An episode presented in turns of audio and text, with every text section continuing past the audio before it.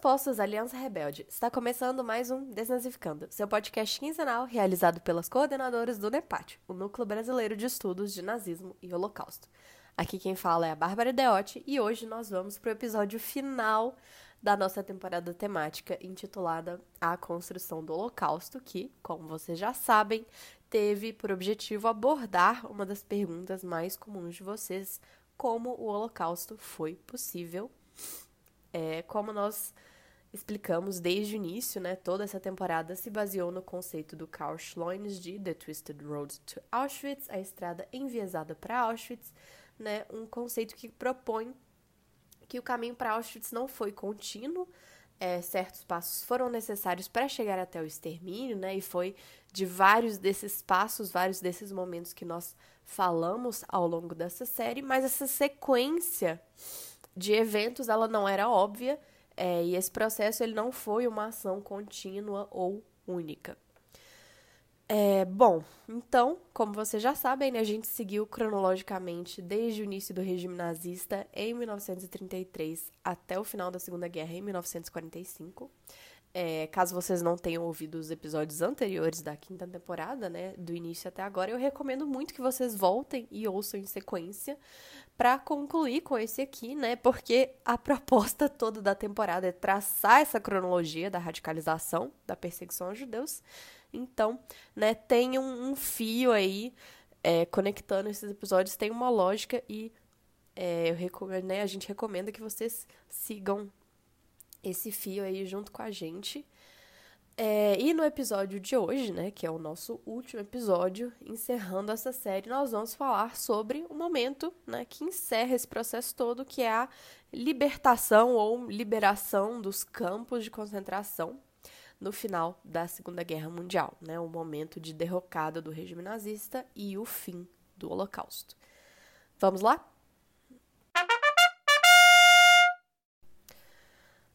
Sobre a libertação de Auschwitz, o sobrevivente Primo Levi tem o seguinte a nos dizer. Abre aspas.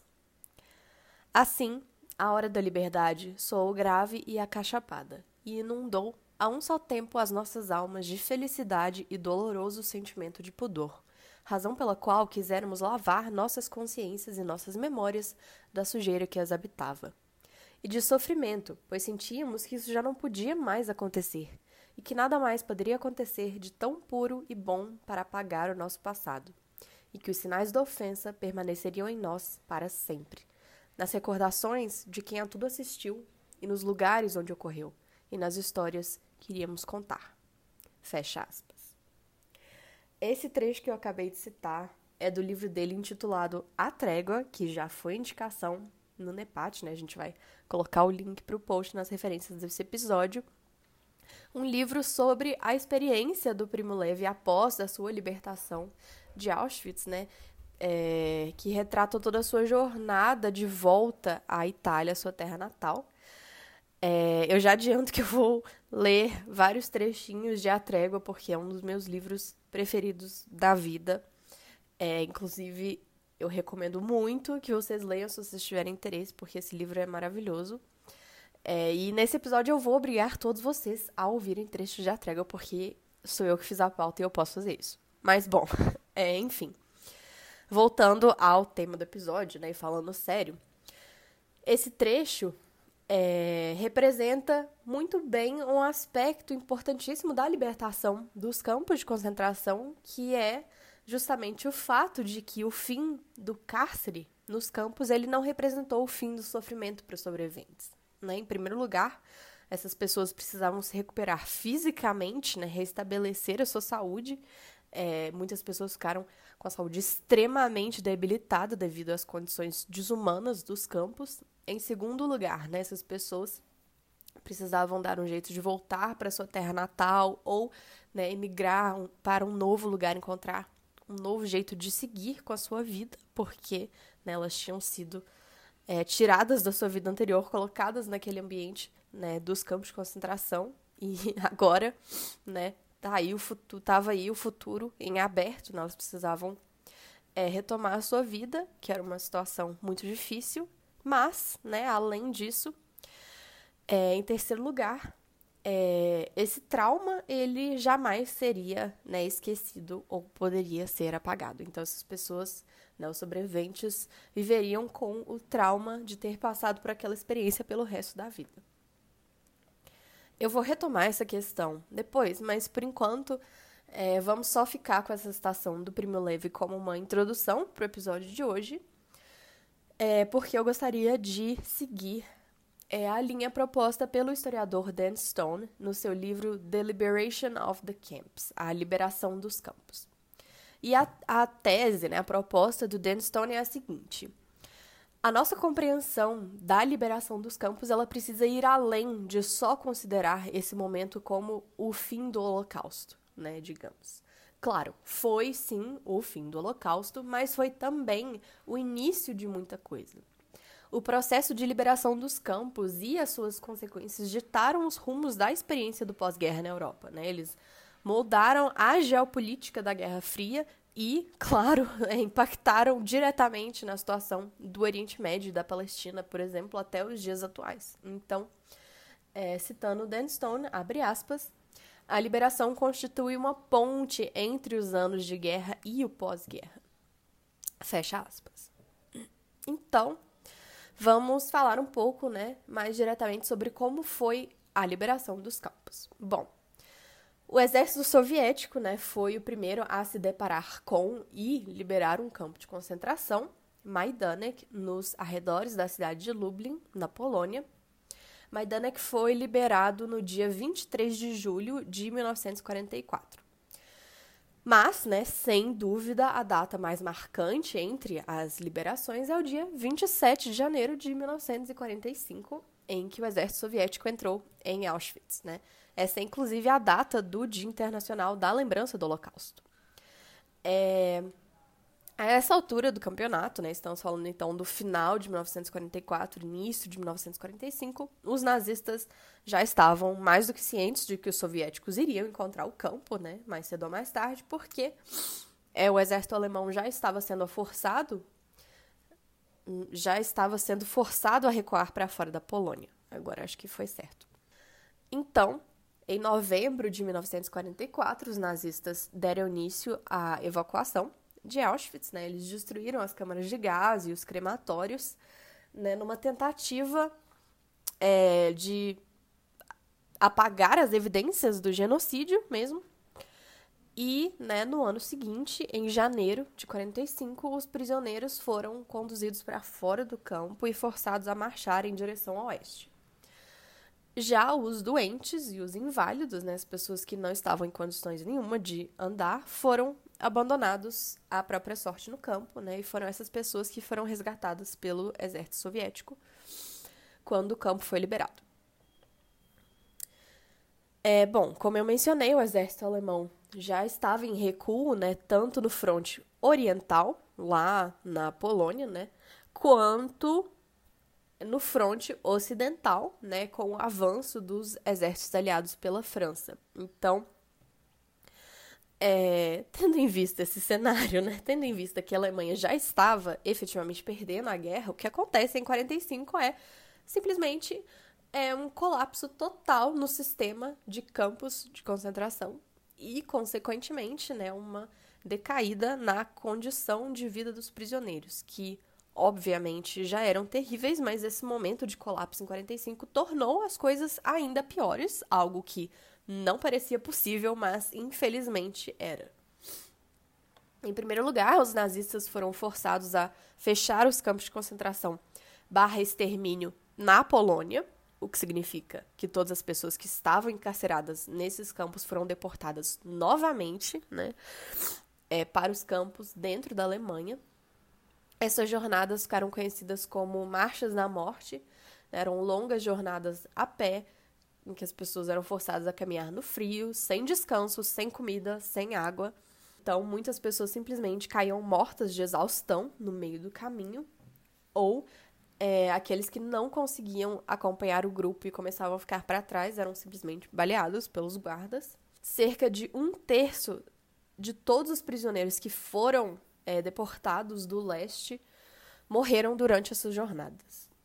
Em O Último Natal de Guerra, o Primo Levi, inclusive, relata como ele foi salvo no momento mais imprevisível, graças a uma doença providencial, exatamente no momento em que, paradoxalmente, não poder andar era uma sorte. Né, a gente pode fazer um episódio posteriormente dedicado só a essa, esse processo das marchas da morte, mas não vamos entrar muito em detalhes nesse episódio, porque ainda temos muitas outras coisas para falar. Mas as marchas da morte são muito características é, dessa última fase do Holocausto. Então, é, em segundo lugar, né, retomando a sequência, apesar do grande número de pessoas que infelizmente morreram no caminho, é, os campos de concentração dentro da Alemanha ficaram superlotados. Obviamente, né, eu não preciso nem dizer que isso fez com que as condições de vida piorassem é, em um nível até então inimaginável.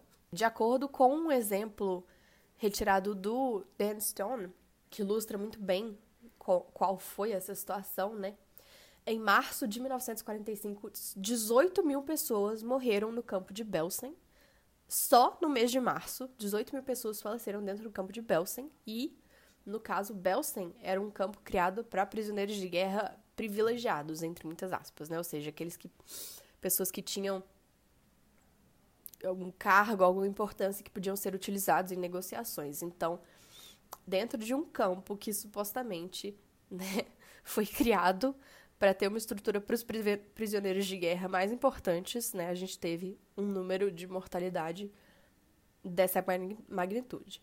É, em terceiro lugar, os nazistas passaram a utilizar cada vez mais mão de obra escrava, o que foi uma medida desesperada mesmo, né, para tentar manter o sistema da indústria bélica funcionando, utilizando pessoas que já estavam encarceradas, que já eram vistas como inferiores, como mão de obra descartável, né? A ideia dos nazistas era extrair o máximo de valor, entre muitas aspas, tá? Dos prisioneiros antes que eles inevitavelmente morressem. Então, é, não é à toa, né, que muitos historiadores falam em aniquilação por meio do trabalho, isso também é um conceito é, que faz parte desse processo do Holocausto e também é um aspecto característico desse período final, né, junto com as marchas da morte. Em quarto lugar, porque os nazistas continuaram com o assassinato sistemático dos judeus, ainda que em menor escala, e agora, né, nos campos de concentração dentro da Alemanha, e não mais no leste. É muito importante é, deixar claro que os campos que foram libertados em 45 não foram os campos estabelecidos lá no leste, né? E sim aqueles campos mais antigos que eram dentro da Alemanha, como Buchenwald, Dachau, Ravensbrück, Sachsenhausen, etc. Né? Isso significa também, né, prestem atenção nisso aqui, que com exceção de Majdanek e Auschwitz, nenhum dos campos libertados em 1945 eram campos de extermínio. Até porque todos esses campos, é, Chelmno, Sobibor, Treblinka, né, nós falamos deles nos episódios anteriores, né, no episódio sobre a Operação Reinhard, no episódio sobre os campos de concentração, os campos de extermínio eles já tinham sido fechados. E até esse momento de colapso, né, Novamente, com exceção de Auschwitz, que era tanto um campo de concentração quanto extermínio, havia uma distinção muito nítida entre esses dois tipos de campo. Os campos de concentração, né, eles foram construídos lá em 1933, né, existiram durante todo o regime nazista, eram campos que ficavam dentro da Alemanha, claro, depois esse sistema se expandiu muito e campos de concentração foram construídos né, em praticamente todo o território ocupado pelos nazistas na Europa. Mas a função dos campos de concentração era abrigar os opositores políticos do regime nazista. Depois, os campos de concentração também é, aprisionavam né, os antissociais, né, entre aspas, aquelas pessoas que não se encaixavam na ideia de utopia racial dos nazistas. Também aprisionavam prisioneiros de guerra e é, prisioneiros explorados em regimes de trabalho escravo, que podiam tanto ser judeus, né, ou não. É, mas enfim, os campos de concentração tinham a função de concentrar, né, pessoas que estavam lá aprisionadas por diversos motivos. Já os campos de extermínio, como habilmente coloca o Dunstone, eles não concentravam ninguém, né? É, a gente explicou isso no episódio sobre a Operação Reinhardt, mas nos campos de extermínio, a maioria, eu vou inventar uma porcentagem aqui, mas assim, 99% das pessoas que entravam no campo de extermínio eram imediatamente levadas para as câmaras de gás, né, e mortas imediatamente. A quantidade de prisioneiros que era mantida viva dentro desses campos era muito pequena. Então, eram estruturas de campos muito diferentes. Mas, à medida em que os alemães foram forçados a se retirar do leste da Europa, né, que eles começaram a recuar, houve um, é, uma fusão entre esses dois universos que até então eram distintos, né? E também vale pontuar aqui, né, claro, que isso não significa que os campos de concentração não vitimaram, né, inúmeras pessoas, mas significa simplesmente, né, apontar que as pessoas que estavam dentro dos campos de concentração simplesmente não eram mortas imediatamente em uma câmara de gás. É, como né, diz o Pierre Vidal Naquet, tem uma citação dele que é muito boa, que é a seguinte, abre aspas, é mais fácil fazer a história de Buchenwald do que de Auschwitz, e mais fácil fazer a de Auschwitz do que a de Treblinka. Fecha aspas. Bom, acho que eu acabei entrando numa tangente, mas voltando aqui para o tema do episódio. O que que essa distinção significa, né? Por que, que essa distinção entre campos de concentração e campos de extermínio importa? Porque os campos que foram liberados pelos aliados no oeste, né, dentro da Alemanha, não eram e nunca foram os centros do Holocausto. É, na maior parte do tempo, né, os campos de concentração da Alemanha eles não tiveram né, quase nada a ver com o extermínio da população judaica. É, eles só digamos, começaram a fazer parte desse processo de extermínio sistemático nesse momento final da guerra, né, em pequena proporção, comparativamente. É, isso significa que, do total de pessoas que foram liberadas desses campos de concentração em 1945, né, a estimativa é de que apenas um terço eram sobreviventes judeus. Ou seja, em conclusão, isso significa que apesar dos aliados terem se deparado né, com o cenário pavoroso dos campos de concentração, a compreensão e o confronto com a verdadeira dimensão do Holocausto ela não se deu de maneira imediata. Citando novamente né, o Dan Stone, abre aspas, para entender como os aliados, soldados, médicos, enfermeiras, repórteres e fotógrafos, responderam ao que viram em Dachau, Buchenwald e Belsen é importante ter em mente que esses não foram estabelecidos como campos de extermínio e que os judeus não eram de forma alguma as únicas pessoas no, nos campos quando eles foram liberados. Fecha aspas. A compreensão do que foi o Holocausto ela veio bem depois, bem depois do fim do Holocausto, né? Então, mais uma vez, como diz nossa grande referência para esse episódio, Dan Stone, o fim do Holocausto ele foi também o início de muita coisa posterior. E aí, né, como eu já toquei nesse ponto novamente, eu vou é, citar mais uma vez o queridíssimo Primo Levi para continuar essa conversa. Abre aspas. A liberdade, a improvável e impossível liberdade tão distante de Auschwitz que apenas nos sonhos ousávamos imaginar, chegara, mas sob a forma de uma impiedosa planície deserta esperavam por nós outras provas, outras fadigas, outras fomes, outros gelos, outros medos. Fecha aspas. Então, gente, né? Ótimo. Em maio de 1945, a Segunda Guerra Mundial tinha acabado.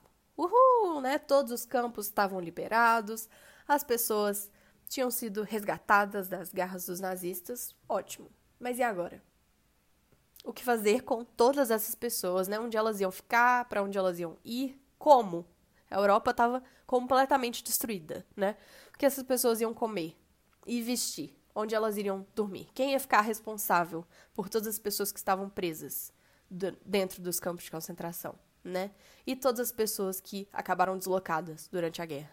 Né? Elas precisavam ser repatriadas ou reabrigadas. Né? Estamos falando de centenas de milhares de pessoas. Citando a trégua do Primo Leve novamente, abre aspas, Naqueles dias e naqueles lugares, pouco após a passagem do fronte, um vento alto soprava no rosto da terra. O mundo ao nosso redor parecia ter voltado ao caos primordial e fervilhava de exemplares humanos escalenos, defeituosos, anormais. E cada qual se debatia em movimentos cegos ou deliberados, na busca apressada da própria esfera, como se narra poeticamente a respeito das partículas dos quatro elementos das cosmogonias dos antigos. Fecha aspas. Então, o desafio logístico ele já não era nada simples. E no caso dos sobreviventes do Holocausto, né, a situação ainda tinha muitos agravantes porque muitas pessoas simplesmente não tinham como voltar para casa, né? E na visão dos libertadores, né, é, que não tinham a menor ideia do que essas pessoas profundamente traumatizadas tinham passado, é, os judeus eram vistos como casos difíceis, entre aspas, né? É, muitos sobreviventes falam sobre essa experiência né, de solidão absoluta e de angústia existencial após a liberação, porque toda a sua vida pré-holocausto tinha simplesmente desaparecido, né? Suas famílias, suas casas, seus pertences, tudo que elas tinham antes. É, o Primo Levi também fala sobre isso em A Trégua, isso mesmo. Abre aspas. Percebi que a onda quente do sentir-se livre, do sentir-se homem entre os homens, do sentir-se vivo, refluía longe de mim. Encontrei-me de pronto velho, em sangue, cansado além de toda a medida humana. A guerra não terminara, guerra é sempre. Eu sonhara com algo semelhante, Todos sonhávamos nas noites de Auschwitz. Falar e não sermos ouvidos. Reencontrar a liberdade e permanecer solitários. Fecha aspas. Nesse sentido, a repatriação é, não era só física, no sentido de voltar para o lugar de origem, né? Ou, claro, de encontrar um novo lar, mas é, espiritual e mental também, né? Claro, os sobreviventes dos campos e os sobreviventes do Holocausto, né, precisavam se recuperar fisicamente, é, nos sentidos mais simples, né, mais cotidianos, então voltar a se alimentar, voltar a dormir, restabelecer a higiene pessoal, etc. Mas, né, é, sem dúvida, acho que a recuperação mais difícil deve ter sido a recuperação psicológica, né, o restabelecimento é, da normalidade, ou, né, ou melhor dizendo, de um novo normal após o trauma. É, no final de A Trégua, o Primo Levi com, é, comenta de passagem sobre é, como ele, ao longo do tempo, né, depois que ele já estava de volta na Itália, ele foi aos poucos superando o hábito de, abre aspas, caminhar com os olhos fixos no chão, como se procurasse algo para comer, fecha aspas. Muitos sobreviventes também é, relatam justamente sobre essa ideia de uma recuperação da própria humanidade, né? Ou de é, voltar a ser um ser humano. Então, é, para concluir o episódio, né, eu vou ler um dos meus trechos preferidos de A Trégua. E aí, depois disso, eu prometo que a gente já vai para a conclusão do. É, meu Deus, eu ia falar para a conclusão do Holocausto, né? Mas Pra, vamos para a conclusão do episódio que fala sobre a conclusão do Holocausto. Abre aspas. Estávamos contentes porque naquele dia, amanhã não sabíamos, mas nem sempre tem importância o que pode acontecer amanhã. Podíamos fazer as coisas que havia muito tempo não fazíamos: beber água de um poço, deitar ao sol em meio à grama alta e densa, sentir o ar do verão, acender o fogo e cozinhar, andar no bosque para buscar morangos e cogumelos, fumar o cigarro, olhando um céu varrido pelo vento. Fecha aspas.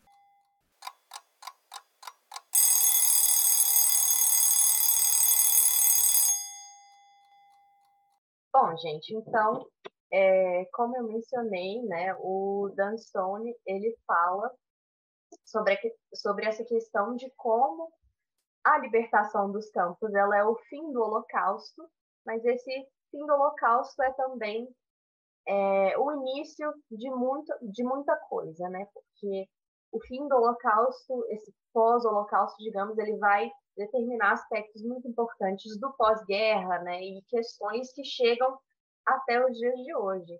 Então, é, para concluir esse episódio, né, que vai ser o último episódio da nossa série sobre a construção do Holocausto, é, eu narrei a pauta sozinha, mas eu não estou sozinha aqui para essa conclusão, né? Ana e Maria estão aqui comigo. Então, a gente vai é, terminar, né, fazer essa conclusão abordando sobre justamente essa questão, né, que é o, o fim do Holocausto como um início de tudo que vem depois e de coisas que chegam até nós. Então, Ana, Maria, assim, vamos lá, quem, quem vai falar primeiro? Oi, gente. Eu já começo pedindo desculpas pelo meu áudio, porque nesse momento estou em Brasília, num hotel, é, num hotel bem ruim, então eu esqueci o meu microfone, então estou com o microfone médio, então perdoem o meu áudio. É, mas uma coisa que a Bárbara, a gente estava comentando aqui antes de começar o episódio, começar a gravar, que eu acho que é interessante pontuar como que a libertação dos campos não, é, não acompanhou um, imediatamente né, um conhecimento da magnitude do Holocausto, inclusive nem do Holocausto, termo Holocausto, né, tipo assim, não era usado ainda nesse imediato pós-guerra. É, então, por exemplo, no julgamento de Nuremberg, a mobilização do Holocausto é feita de uma forma muito específica, como se fosse parte, é, em linhas gerais, é meio que, que assim, os nazistas mataram muitas pessoas, de maneira geral. Então, tipo assim, não teve uma, não tinha no discurso argumentativo nem da acusação uma diferenciação entre o que os nazistas fizeram com os judeus e muito menos é, uma compreensão da política de extermínio começando anteriormente, né? Tipo assim, desses passos que foram dados, é, principalmente com relação ao antissemitismo, né? Que a gente falou aqui nessa série inteira, né? Foi para mostrar justamente isso, esses passos que foram dados. Isso em Nuremberg não está colocado ainda, assim, não, não tem essa compreensão de que esses passos foram dados e que isso levou ao extermínio, né? E, e que é, sim, os nazistas mataram muitas pessoas, mas que existe uma particularidade no caso judeu é, que é muito importante de ser levada em consideração. Isso é uma coisa que só foi levantada depois, né? Então, eu acho que esse é um ponto que eu queria trazer, assim, de como que mesmo em 45, no final de 45 e 46, que Nuremberg foi mais ou menos, na maior parte foi 46, né? Mesmo em 46, isso ainda não estava sendo colocado da forma como foi colocado depois.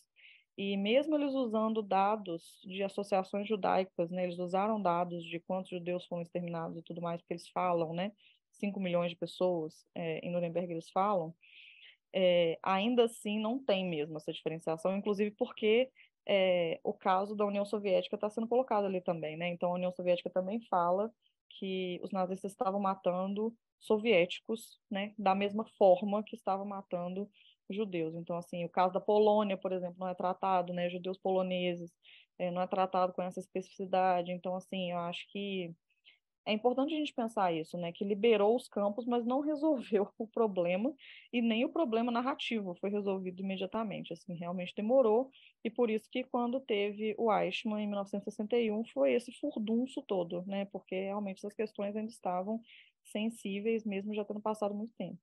Então esse era um ponto que que eu queria trazer. É, eu vou aproveitar esse ponto da Maria para reforçar algumas coisas que eu trouxe no episódio. É, que primeiro, é, os campos que foram libertados nesse momento final que a gente está falando não foram campos de extermínio, né? com exceção de Auschwitz, que era tanto um campo de concentração quanto de extermínio, os, os campos que foram liberados eram os campos dentro da Alemanha. E o extermínio não aconteceu dentro da Alemanha. Ele aconteceu na Polônia, no leste europeu. É, então, assim, quando tem esse, momento da libertação dos campos, é, você tem um confronto com as atrocidades e a violência cometida, pelo, perpetrada pelos nazistas, mas você não tem ainda um confronto com a dimensão total do Holocausto. Isso só vai acontecer depois. Tanto que, por exemplo, né, no nosso episódio que a gente fez sobre julgamentos subsequentes de Nuremberg, no, no na parte do episódio que a gente fala sobre o julgamento dos Einsatzgruppen, eu acho que a gente mencionou lá que é, esse julgamento ele só aconteceu porque, por acaso, eles descobriram os relatórios que os Einsatzgruppen mandavam. Então, foi só quando eles acidentalmente descobriram esses relatórios que eles descobriram que isso tinha acontecido. Então, essa foi uma, mais uma das dimensões do Holocausto que só foi descoberta depois que a guerra já tinha acabado, depois que Nuremberg já tinha, né, o primeiro julgamento tinha se encerrado.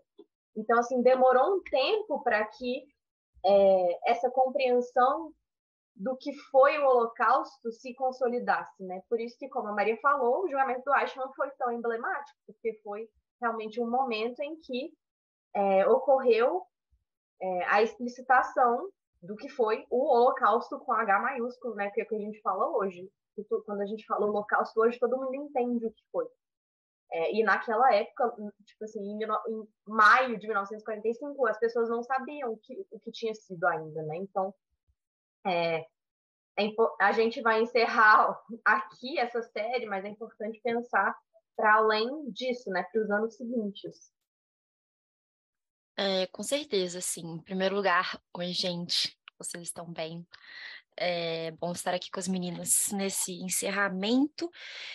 Então, eu acho que tanto a Bárbara quanto a Maria apontam né, para questões que são muito relevantes para a gente entender justamente é, esse processo de gestação de uma compreensão do Holocausto, que não foi uma coisa que aconteceu imediatamente no pós-guerra. Né? As pessoas não chegaram lá, abriram, né, chegaram nos campos, viram lá, abriram as portas e falaram: Nossa, aconteceu o Holocausto. Demorou para as pessoas entenderem a dimensão do que aconteceu, até porque o que aconteceu, da forma como aconteceu, foi de fato uma coisa sem precedentes. Então, houve um momento de choque, houve um momento de tentativa de, meu Deus, o que aconteceu aqui? E isso foi um processo muito longo, né? E até hoje a gente enfrenta muitas dificuldades né, para explicar e compreender plenamente o que aconteceu nesse período, o que aconteceu no Holocausto. E é, o que a Maria mencionou, da gente pensar que, quer dizer, aconteceu no Nuremberg, e em Nuremberg já não havia, não, ainda não havia essa dimensão, e quando a gente tem o Eichmann né, o mundo vira de cabeça para baixo, é pensar que justamente nesses anos do pós-guerra a gente vai ter, é, inclusive a própria extrema-direita que defendia um discurso antissemita, ficando meio underground, assim, tipo, ela para de aparecer tanto na cena pública, em razão desse momento de confusão, as pessoas sabiam que atrocidades tinham sido cometidas, não tinham a dimensão imediata. E a partir do momento em que essa dimensão começa a ser traçada, né, o choque talvez aumente ainda mais. Então a gente tem um momento de não exatamente um silenciamento, mas de um nocauteamento dessa extrema direita para realmente as margens da vida pública dentro da Europa, pensando assim, né, numa região mais específica. Agora, a gente sabe muito bem que esse discurso não sumiu. E mesmo sabendo hoje a dimensão do Holocausto, sabendo hoje o que aconteceu, como aconteceu, a gente ainda assim vê discursos crescentes, né, defendendo pautas extremamente similares, né, pautas que são antissemitas, pautas que são racistas, né, pautas que são homofóbicas, que são, de modo geral, né, é, LGBTfóbicas, né, a gente pensar aí numa pluralidade mais ampla hoje, né, a gente tem inclusive uma compreensão mais ampla sobre as diversidades é, que estão aí colocadas. Então, assim, é pensar que tudo bem, a gente tentou compreender compreender o Holocausto, a gente sabe o que aconteceu, mas o importante mesmo é saber o que a gente vai fazer com esse conhecimento, né? Porque a gente tem ainda hoje um discurso crescente, quer dizer, é, a mulher lá, né, aparentada do Mussolini, foi eleita na Itália. A Marine Le Pen cresceu exponencialmente nas eleições francesas.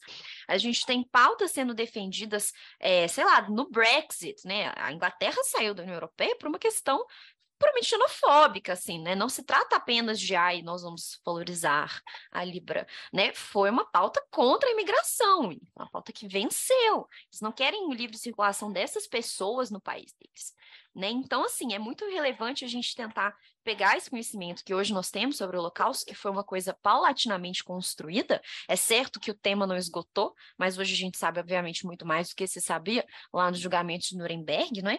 E pensar que, que a gente vai fazer com isso? Porque eu acho que é o principal. E tentar entender por que, que esses movimentos ainda estão crescendo, mesmo diante da consciência que todo mundo tem do que foi o Holocausto, de como tudo aconteceu. Então, essa talvez seja reflexão de fundo aqui, né, dentro desse panorama que as meninas trouxeram, que eu queria falar com vocês aqui nesse final de final de série, final de episódio. Bom, só fazer um, um comentário também que é importante a gente pensar como que o negacionismo do Holocausto tem crescido muito, né, atualmente.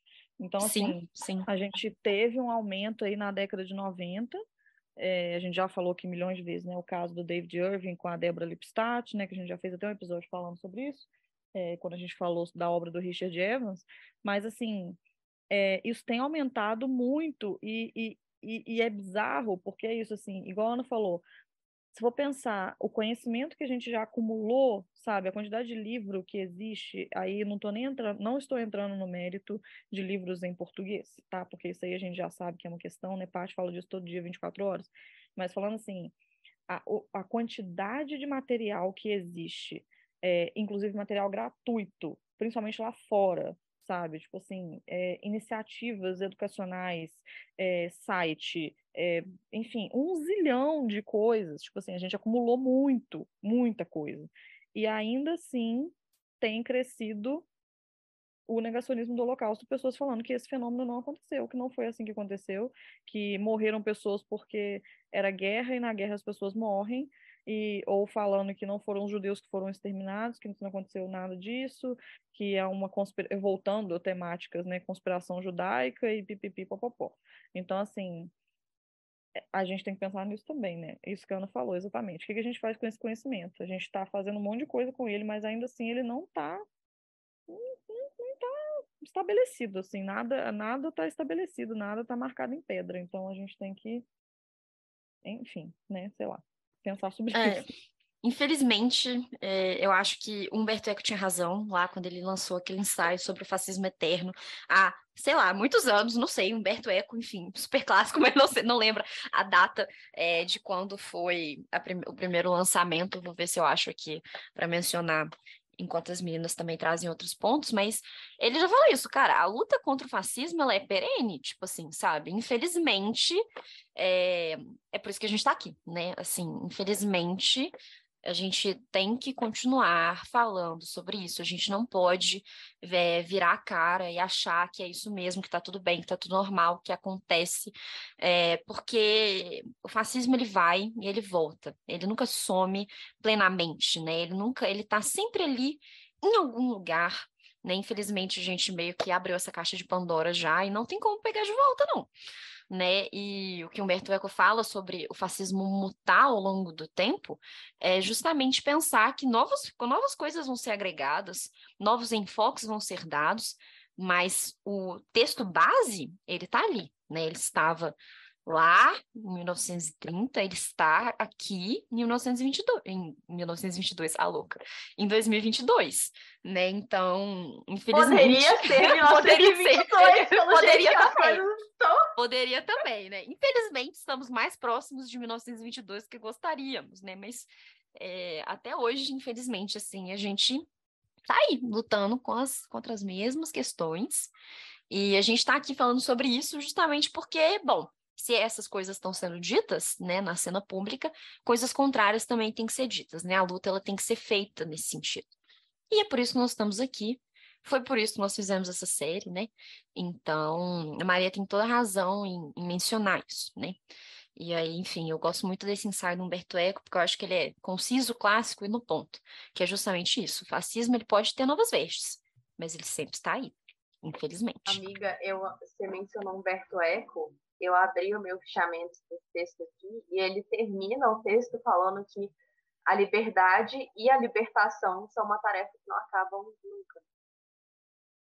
E eu acho assim muito bom é, fechar esse episódio sobre a libertação. Falou tudo. Com, com esse sentimento. Falou é uma, a libertação é uma tarefa que não acaba nunca. Porque o holocausto já aconteceu, o que significa que ele pode acontecer de novo como diria Hannah Arendt. É isso, é isso. Os é elementos isso, totalitários né? estão aí.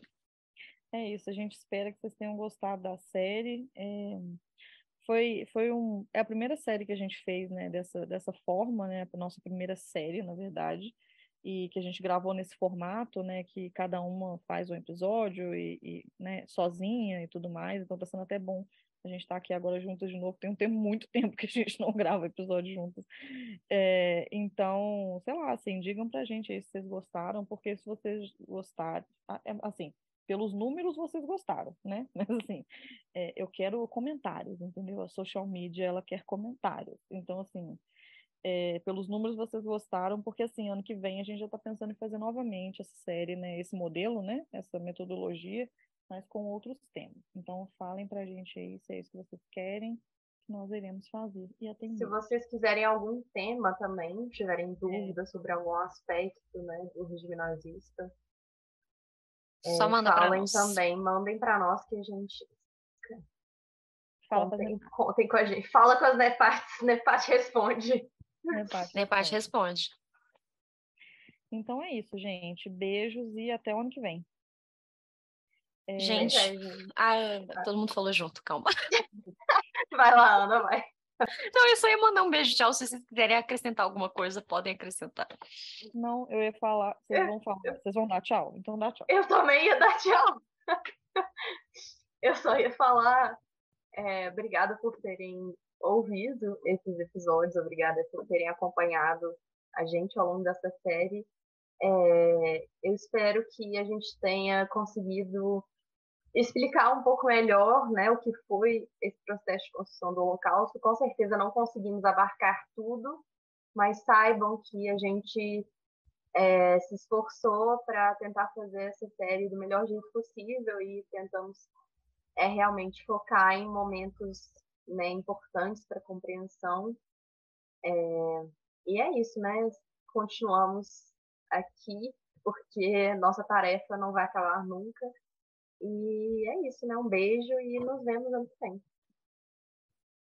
É isso, gente. É, como a Bárbara falou, né? Nos esforçamos para tentar trazer esses pontos chaves. Com certeza que não esgotamos o assunto, né? Esse assunto é plenamente inesgotável, mas a gente espera que a gente tenha conseguido ajudar vocês a entenderem esse processo histórico, né? Porque tudo na história é processo, não tem nada que cai do céu, não tem nada fora do seu tempo, e eu acho que talvez isso tenha sido um dos nossos principais objetivos aqui, né? É trazer essa compreensão um pouco mais esmiuçada para vocês, e no mais é isso. A gente espera que vocês tenham gostado, e até ano que vem. Agora sim, beijo, tchau.